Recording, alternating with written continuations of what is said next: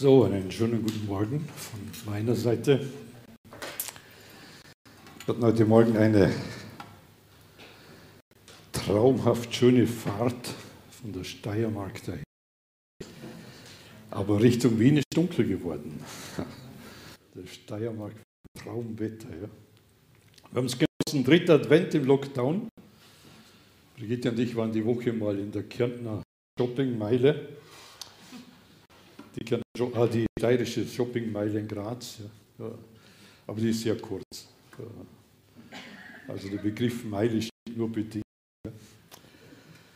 Und dann beleuchtete Schaufenster gesehen, die Straßen mit Weihnachtsbeleuchtung einfach schön. Immer wieder gab es besinnliche Musik mit Texten so zu Weihnachten. Eigentlich sollten sie uns zum Kauf annehmen, dass wir einkaufen. Blöd war nur, dass wir das meiste nur von außen betrachten konnten. Es ja, war alles zu. Parallel dazu ständig mit Meldungen konfrontiert, also auf Bildschirmen und so weiter, Meldungen über Corona, über Schockmeldungen, was in der Welt passiert.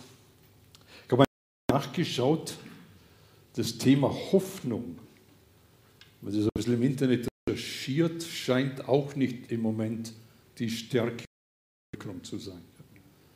Die Werte sind dramatisch im Keller, was das Thema Hoffnung anbelangt. Zeigt, dass Menschen eher enttäuscht sind. Vielleicht in unserem Land auf hohem Niveau, das könnte schon sein. Ja.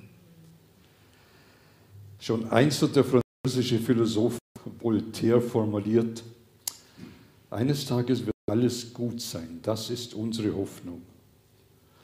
Heute ist alles in Ordnung, das ist unsere Illusion.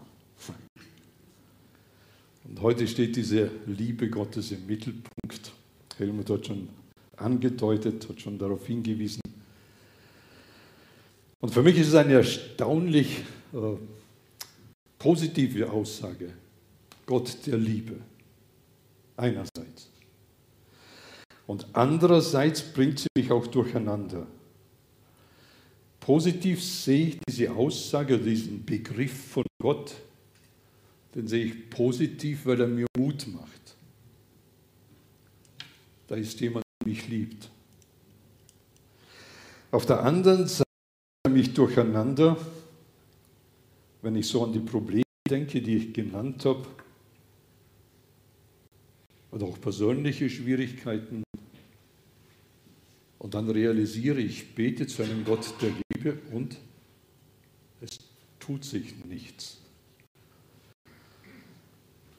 Gebete werden nicht erhört.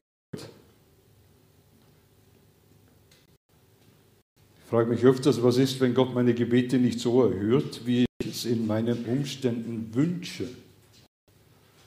Ich fürchte manchmal, dass er sie so erhört, wie er es für richtig findet. Nicht so sehr, wie ich es mir wünsche. Kriege ich jetzt diese Aussage Gott der Liebe mit der Realität meines Lebens in Einklang? Ist es überhaupt möglich?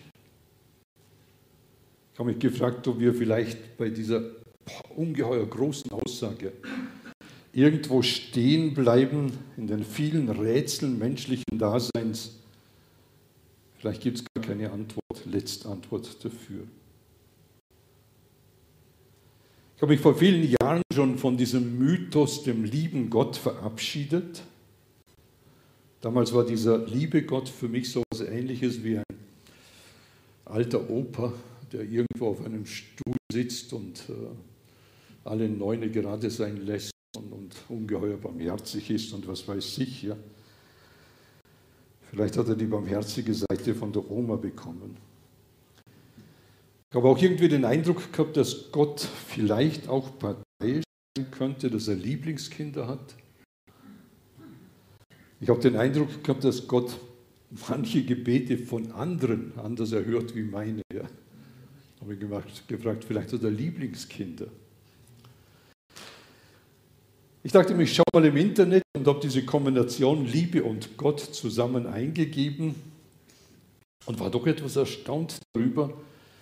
Ich habe nur 19.100.000 Ergebnisse gefunden. Ich habe sie nicht alle angeschaut. Ja. Ich muss ja die Predigt vorbereiten. Das ist doch mal was, ja. diese Menge. Ja. Wenn man das Wort Liebe allein gibt, eingibt, kommen 350 Millionen Ergebnisse. In der Tat ist der liebe Gott vielleicht eine Projektion des Menschen auf einen Wunschgott hin im christlichen Denken oder im christlich geprägten Menschen, dass diese Vorstellung da ist. In den Religionen fehlt der Zugang zu einem Gott der Liebe völlig. Mir ist keine Religion bekannt, die einen Gott der Liebe kennt. Die Götter in den Religionen haben manchmal liebevolle Seiten, aber sie kennen keinen Gott der Liebe. Bleiben viele Punkte offen bei diesem Thema oder bei diesem Begriff und selber hat es mir noch durcheinander gebracht, wenn ich Hiob oder Prediger lese und dann die ganze Dramatik vor Augen sehe, dann wird es schwierig. Irgendwo habe ich einen Gedanken gelesen, ich weiß nicht mehr wo, aber ich fand ihn gut. Ob ich an Gott glaube oder nicht, entscheidet sich nicht daran, ob es Beweise für seine Existenz gibt oder nicht. Die Frage nach Gott ist viel grundsätzlicher oder besser existenzieller. Es geht darum, ob Gott für mich, für mein Leben eine Bedeutung hat, ob eine Beziehung zu ihm da ist. Glaube bedeutet ja nicht bloß etwas für wahr halten, sondern Glaube im theologischen Sinn meint eine lebendige Beziehung. Wie jede Beziehung schließt auch die Beziehung zu Gott Konflikte, Unverständnis, ja sogar Zweifel oder Ablehnung nicht aus. Der Glaube an Gott ist oft ein Ringen des Menschen mit diesem Wesen, das uns alles bedeutet und das doch so anders ist, dessen Pläne, dessen Handeln wir manchmal nicht begreifen können und nach dessen Nähe wir uns aber doch so sehr sehnen. Predigtreihe über diesen Advent heißt ja Immanuel, Gott mit uns. Und damit ist ein Faktum geoffenbart oder angesprochen, das in der Bibel geoffenbart worden ist. Mensch, Gott wird Mensch in Jesus Christus, Gott mit uns. Er kommt auf diese Erde. Gott mit uns ist in Jesus Christus eine, eine gelebte Wirklichkeit. Er bietet uns Menschen Vergebung an. Er bietet uns die Möglichkeit, an, ein neues Leben in Anspruch zu nehmen. Ja, noch viel mehr, er gibt uns auch die Chance, dass sein Heiliger Geist in uns wohnt und, was ich noch faszinierend finde, er bietet uns eine Perspektive in eine gigantische Zukunft hinein, die wir erwarten. Ja, wir stehen ja in dieser Erwartung drin. Ich möchte uns fünf Gedanken zu diesem Gott der Liebe, zu diesem lieben Gott, sondern zum Gott der Liebe fünf Gedanken Augen führen. Sie werden das Thema oder diese Spannung nicht auflösen, zumindest hat es für mich nicht aufgelöst, aber Sie haben meinen Blick, meinen Fokus auf etwas gerichtet, was ich ungeheuer wertvoll und wichtig finde. Das erste, der Gott der Liebe erschafft den Menschen. Vielleicht hier grundlegend, nicht der Mensch ist der, der Idealisierende, ja. Gott ist der Initialisierende. Gott geht her und sagt, ich entscheide mich, Menschen zu, zu schaffen. Und er hat dabei ein super gutes Motiv, dass er den Menschen schafft. Und wir müssen dieses Motiv nicht, wenn Gott es uns nicht in seinem Wort geoffenbart hätte. Ja, er war der Einzige, der dabei war. Er offenbart uns, was sein Motiv ist.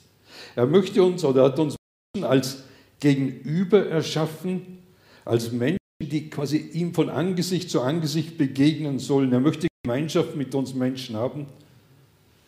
Er schafft zwei verschiedene Personen, die ergänzend zueinander ein Ganzes bilden.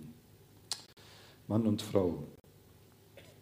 Und er schafft sie so genial, dass dieser Gott hergeht und sagt, die zwei habe ich so gut gemacht, dass sie im Miteinander fähig sind, mein ganzes Schaffen zu verwalten. Und er vertraut ihnen die ganze Erde an und sagt, herrscht darüber. Er spaziert mit ihnen im Garten Eden, er plaudert mit ihnen, er spricht mit ihnen. Gott der Liebe, der Gott der Liebe geht so weit, dass er die Menschen als Ebenbild von ihm schafft. In ihrer Unterschiedlichkeit sollen sie etwas widerspiegeln von dem, was in dieser Gottheit, in der Trinität gegeben ist, in diesem Miteinander. Sie sollen durch die Liebe zueinander geprägt sein oder diese Beziehung. Und als er fertig ist mit dem Erschaffen des Menschen, es war sehr gut. Mensch ist damit erstaunlich mehr wertvoll wie die gesamte Tierwelt. Ja. Der Mensch ist damit einzigartig. Und wie groß diese Liebe ist, wird sichtbar, indem Gott dem Menschen die Schöpfung anvertraut. Wenn in den Religionen von einem Gott der Liebe ist, Liebe und Gott in, in eine Kombination gesetzt werden, dann wird in den Religionen immer das Handeln des Menschen vorausgesetzt, damit er würdig wird, diese Liebe anzunehmen. Also der Mensch muss aktiv handeln, muss Positives tun.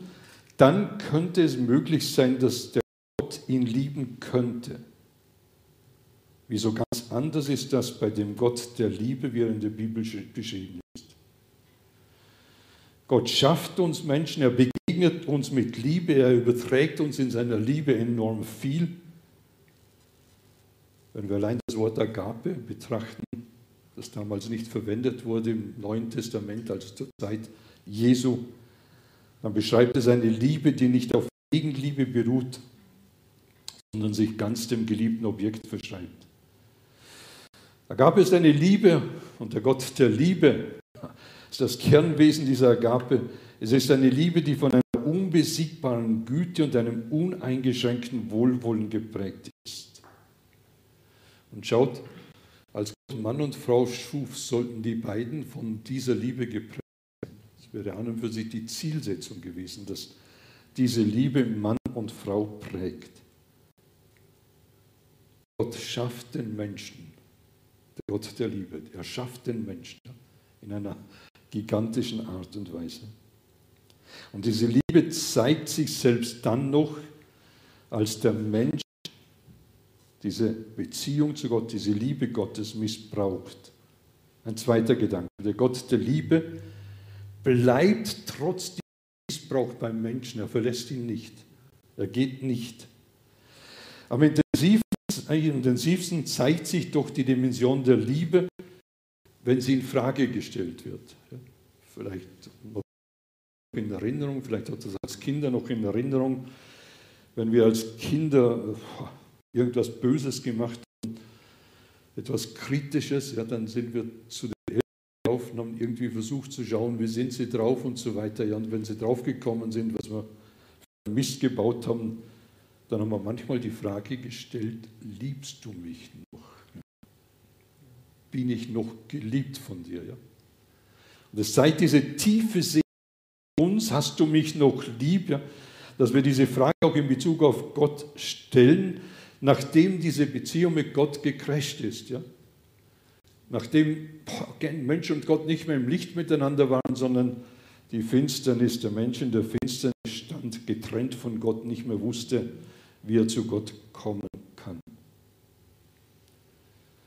Der Mensch überschreitet diese Grenze des Gebotes von Gott und erlebt die Trennung von Gott. ist, dass der Mensch immer wieder versucht, diese Liebe Gottes zu missbrauchen.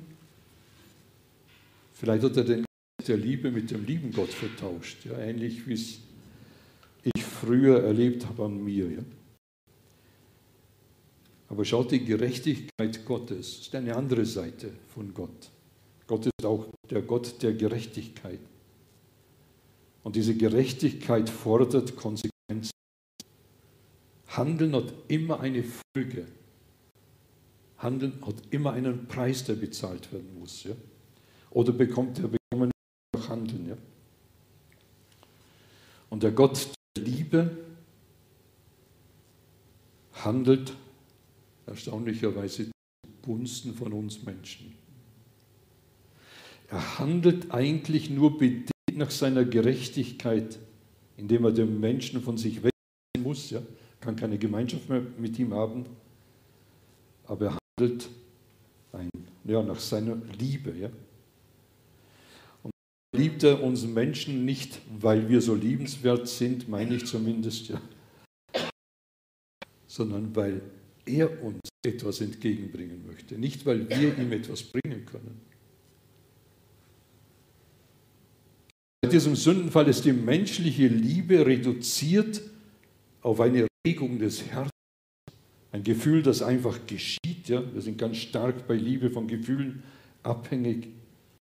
Und diese humane Liebe will letztlich eine Bestätigung des eigenen Ich-Seins. Auf allen erdenklichen Möglichkeiten quasi zu bekommen, ja? irgendwie zu erhalten. Nochmal zurück zu diesem Wort Agape.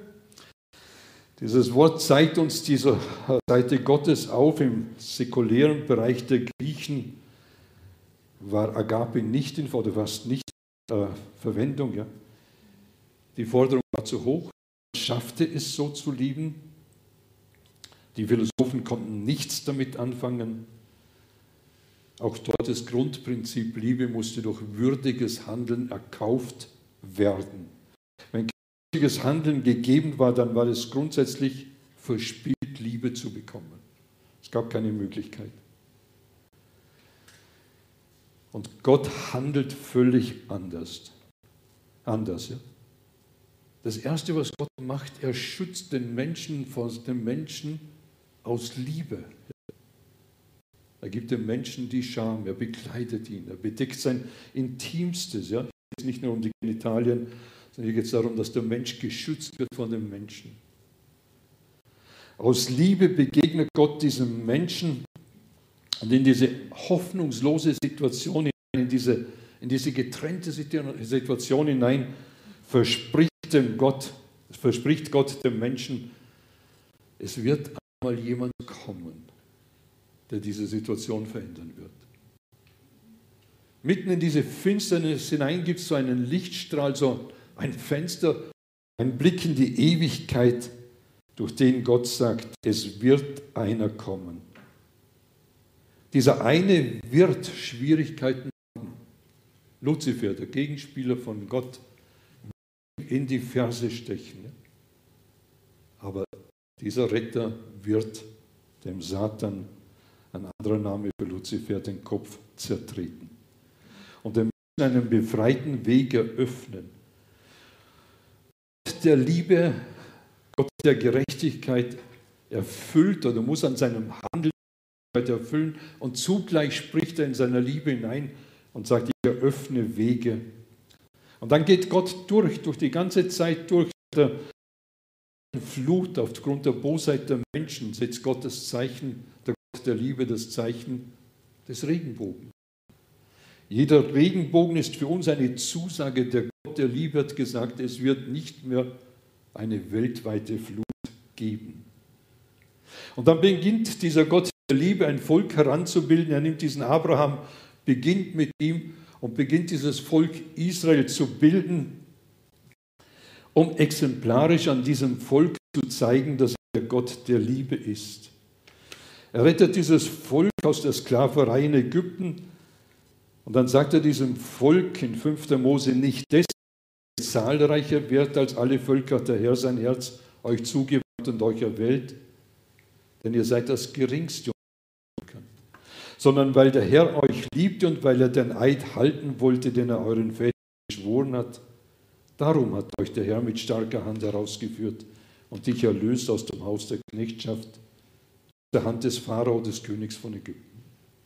Schaut, der Gott der Liebe, er handelt mit seinem Volk und er macht damit quasi, er malt wie ein Bild, äh, äh, Szene an Szene, ja, um uns zu zeigen, wie dieser Gott der Liebe handelt anderen Seite, der Gegenpart ist ein halsstarriges, widerspenstiges Volk.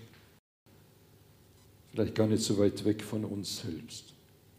Und der Prophet Ezekiel, er ein dramatisches Bild dem Volk vor Augen. Ja? Er beschreibt ein Baby, das, das auf der Straße liegt, ja? Äh, in seinem Blut. Man hat es einfach achtlos weggeworfen. Ja? Unvorstellbar. Ja? Aber dieses Baby, dieses Kind wurde weggeworfen es liegt da, niemand kümmert sich darum, niemand hilft ihm, alle gehen achtlos vorüber. Und der Gott der Liebe reinigt es, wäscht es, zieht es an. Geht mit diesem Baby die ganzen Jahre der Entwicklung durch. Ja? Er hilft ihm. Sogar die Teenagerjahre geht er durch mit diesem Mädel. Ja? Er möchte in seiner Liebe diese junge Frau begleiten. Und der Gott der Liebe geht durch Ezekiel her und sagt, schaut, das ist mein Herz, das ist mein Wesen. Das ist das, was ich bin. Ich möchte dich begleiten. Ich bin da. Was ist das für ein gigantisches Bild der Liebe? Gleich ist es ein ungeheures Drama, dass diese junge Frau beginnt, rumzuhuren. Den, der sie über all die Jahre durchgetragen hat, der sich um sie gekümmert hat, zu ignorieren, ihr Leben mit Sex in vollen Zügen zu ruinieren. Und eigentlich würde man erwarten, dass dieser Vater oder wie immer, Ziehvater, dass er sagt, okay und tschüss, das war's. Es wäre logisch, dass eine Trennung erfolgen würde. Aber schaut, selbst da zeigt sich dieser Gott der Liebe als derjenige, der sagt, verlass dich nicht, ich bin da. Sein erschreckendes Bild auf Israel, also der Prophet Ezekiel schreibt es auf Israel, aber es zeigt uns dieses Wesen von Gott. Auf der einen Seite diese ungeheure Unverschämtheit des Volkes, also dieses Mädchens, ja. Und auf der anderen Seite der Gott der Liebe, einer unvorstellbaren Liebe Menschen begegnet. Das Verhalten des Volkes hat schon massive Konsequenzen, aber in all dem bleibt der Gott der Liebe bei ihnen. Er verlässt sie nicht. Und dann einige Zeit später, der Gott der Liebe wird Mensch, kommt auf diese Erde, personalisiert sich, er entäußert sich, gibt seine Gottheit auf, wird Mensch. Und er gewährt uns mit Jesus einen Einblick in sein Herz. Denke an jene Situation, als Jesus mit den äh, Aposteln, den Jüngern Öl, sie blicken runter auf Jerusalem und Jesus weint über diese Stadt und er ruft diese Wehe aus, diese Klagelaute. Und diese Wehe sind keine Drohworte, sondern diese Wehe sind Schmerzensworte über der Situation eines Volkes, was mit offenen Augen das Elend rennt. Und Jesus leidet mit. Es sind Klagerufe, die er hat, weil er um die Konsequenzen weiß. War nur so ein paar durch. Wenn du an dein eigenes Leben denkst, was geht in deinen Gedanken vor? So Schritte hat Gott in deinem Leben gezeigt. Mit welcher Güte, mit welcher Liebe ist er dir begegnet? Vielleicht ist es für dich gar nicht nachvollziehbar, dass eine solche Liebe überhaupt möglich ist. Vielleicht ist eine Sehnsucht da, wo du sagst, ich möchte diese Liebe erleben. Ich möchte diese Liebe erfahren. Wünschst du dir von jemandem so geliebt zu werden? Wünschst dir, dass du nicht ständig Liebe erkaufen musst? Sondern die Realität, dass da jemand ist, der dir Liebe entgegenbringen möchte, dass das Realität ist. Lass mich eine kleine Rechnung anstellen. Äh, ich nehme mal mich selber. Wenn ich fünfmal am Tag gegen den Kodex Gottes verstoße, ich glaube, fünfmal passt nicht. Die Zahl wäre deutlich höher, ja, mit meinen Gedanken und was weiß ich. Ja. Aber wir nehmen nur fünf. Okay. Dann würde ich in einem Jahr 1800 Übertretungen haben. 1800 Blackpoints. Wenn ich das jetzt hochrechne, ich bin jetzt etwas über 50, ja, wenn ich das hochrechne auf 50 Jahre, dann hätte ich mir 90.000 Blackpoints angesammelt. Eine Menge Mist. Wie soll ich den bezahlen? Wie soll dieser Mist getilgt werden? Ein gerechter Gott kann doch da nicht alle fünf gerade stehen lassen. Und der Preis für diesen ganzen Mist ist eben diese Trennung von Gott. Und weil wir diese Trennung nicht überwinden können, ist das Dilemma so groß. Und weil wir es nicht bezahlen können, ist der Gott der Liebe bereit, stellvertretend für dich und für mich es zu bezahlen. Das ist der dritte Gedanke, der Gott der Liebe wird Mensch. Ob wir das fassen können oder nicht, ob wir darauf unser Vertrauen setzen oder nicht, schaut, es ändert nichts an der Tatsache, dass Gott in Jesus Christus, dass der Gott der Liebe in Jesus Christus Mensch geworden ist. Nochmal, dieser Gott der Liebe, darunter ist nicht ein romantisches Gefühl zu verstehen, ja? irgendwie nicht eine so undefinierte Zuneigung, ein konkretes Handeln in Raum und Zeit. Und das Weihnachtsfest erinnert uns ja daran, dass Jesus Christus in Raum und Zeit in die Geschichte des Menschen hineingekommen ist. Immanuel, Gott mit uns, wird in Jesus sichtbar, Geht der allmächtige Gott eine Situation ein, in der er sich auf dieses menschliche Dasein begrenzt? Warum lässt ein Gott der Liebe sich von seinem Geschöpf in Frage stellen? Der, der mit ein paar Worten diese Erde schuf, lässt sich von seinem Geschöpf in Frage stellen? Lässt sich beschimpfen, auf bestialische Weise ermorden? Und über die Jahrhunderte hindurch laufen hat der Mensch das verdient, dass Gott in Liebe begegnen muss? Hat er ein Recht darauf? Nein, beim besten Willen nicht. Warum Gott Mensch wird? Ganz einfach. Jesus beschreibt es ganz einfach. Er sagt, ich bin gekommen, um zu retten und zu suchen, was verloren ist. Das ist allgemein und zu seinen Freunden sagt er, größere Liebe hat niemand als die, dass einer sein Leben für seine Freunde. Schaut, es ist der Gott der Liebe. Das hat nichts mehr mit dem lieben Gott zu tun, sondern es ist der Gott der Liebe, der in seiner Liebe für dich und für mich bereit ist, die Gerechtigkeit zu erfüllen, damit wir, die wir den Preis nicht bezahlen können, den Preis bezahlt bekommen, der auf dem steht. Ob wir es verstehen oder nicht, ob wir es als Faktum sehen oder nicht, es ändert nichts an dieser Tatsache. Es ist gegeben.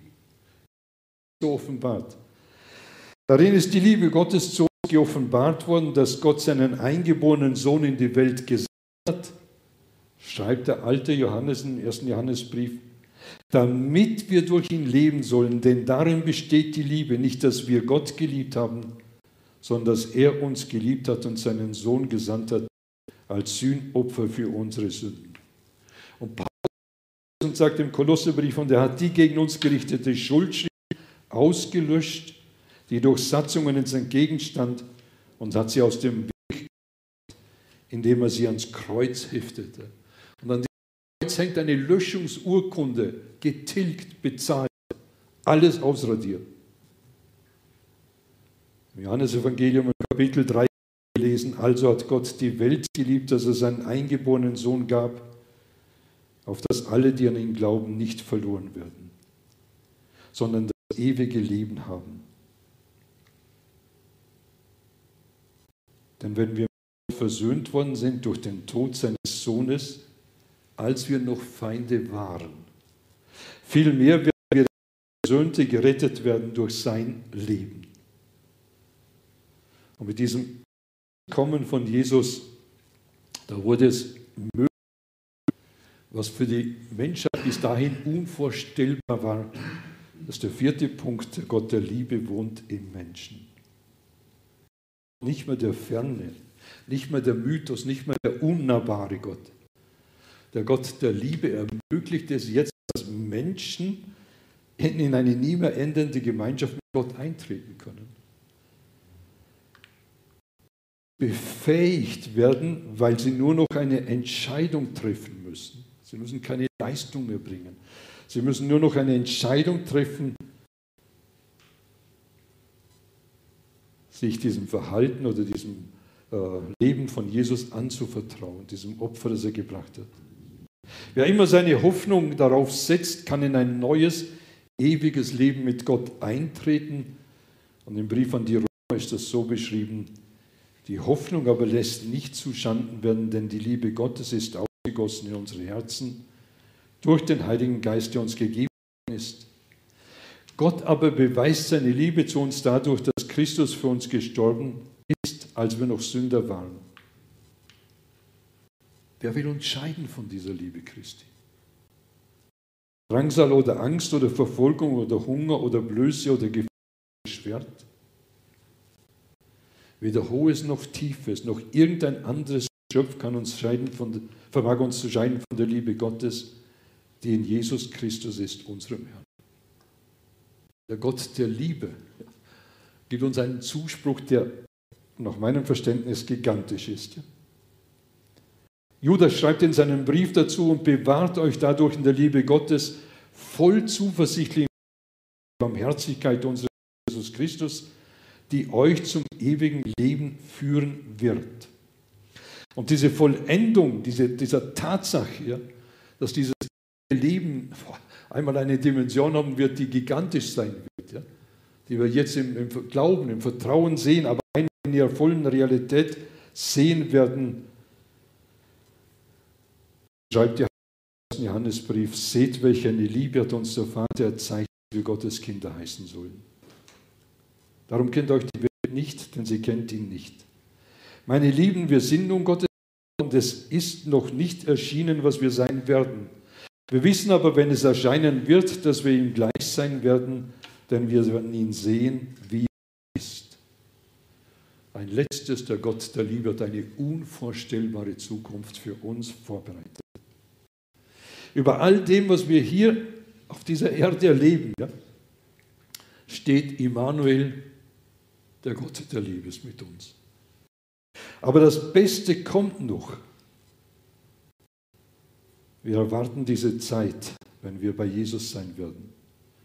Und unser Blick darf in Richtung dieses, dieses Geschehens gelebt werden. Ich habe letzte Woche mit jemandem telefoniert, der sich mit der Marine in den USA gut auskennt und er sagte mir etwas Interessantes. Ja. Fand ich sehr spannend. Ich weiß nicht, ob es eine Tatsachengeschichte ist, aber äh, ich gehe vielleicht davon aus, weil er sich bei der Marine auskennt. Ja. Er sagte, ein Marineschiff, ja, ein Kriegsschiff war auf dem Meer und äh, sind alle Steuergeräte ausgefallen. Das heißt, dieses Schiff war nicht mehr navigierbar mit technischen Möglichkeiten. Zudem kam, dass dichter Nebel gegeben war, und nichts gesehen werden konnten. Also es gab keine Anhaltspunkte mehr. Und dieses hochgestellte Schiff ja, trieb auf dem Meer dahin. Ja und konnte nichts tun. Ja? Erst als der Nebel sich lichtete, erst als ein Stern am Himmel erschien, ja, konnten die hergehen und mit ihren Sextanten wieder justieren, wo sind wir. Und für mich ist diese Zukunftsperspektive, wir gehen in eine Ewigkeit hinein, die uns vorbereitet hat, ähnlich wie in dieser Dunkelheit oder in diesen Lebensumständen diesen Fixpunkt zu haben, wo wir hingehen dass unser Leben von dort her bestimmt werden kann. Was haben die Engel zu den Aposteln gesagt, als Jesus auf dem Berg, auf dem Ölberg zum Himmel fuhr? Was steht hier? Geht. Er wird wiederkommen, so wie er zu gefahren ist. Faktum. Er wird wiederkommen. Was sagt Jesus zu seinen Jüngern und zu uns? Er sagt, ich gehe hin, euch Wohnungen vorzubereiten. Ich komme wieder um euch zu mir zu nehmen. Und Paulus drückt es, äh, diesen Blick so aus, ich sterbe, gehe ich in ein von Gott gemachtes himmlisches Haus. Er schreibt seinem Freund Titus, indem wir die glückselige Hoffnung die Erscheinung der Herrlichkeit des großen Gottes und unseren großen Gott, unseres großen Gottes und Retters Jesus Christus. Buch der Offenbarung zeigt uns, was hier äh, äh, oder was versucht wird mit Superlativen zu beschreiben, was in dieser Ewigkeit sein wird, was wir letztlich noch nicht fassen können.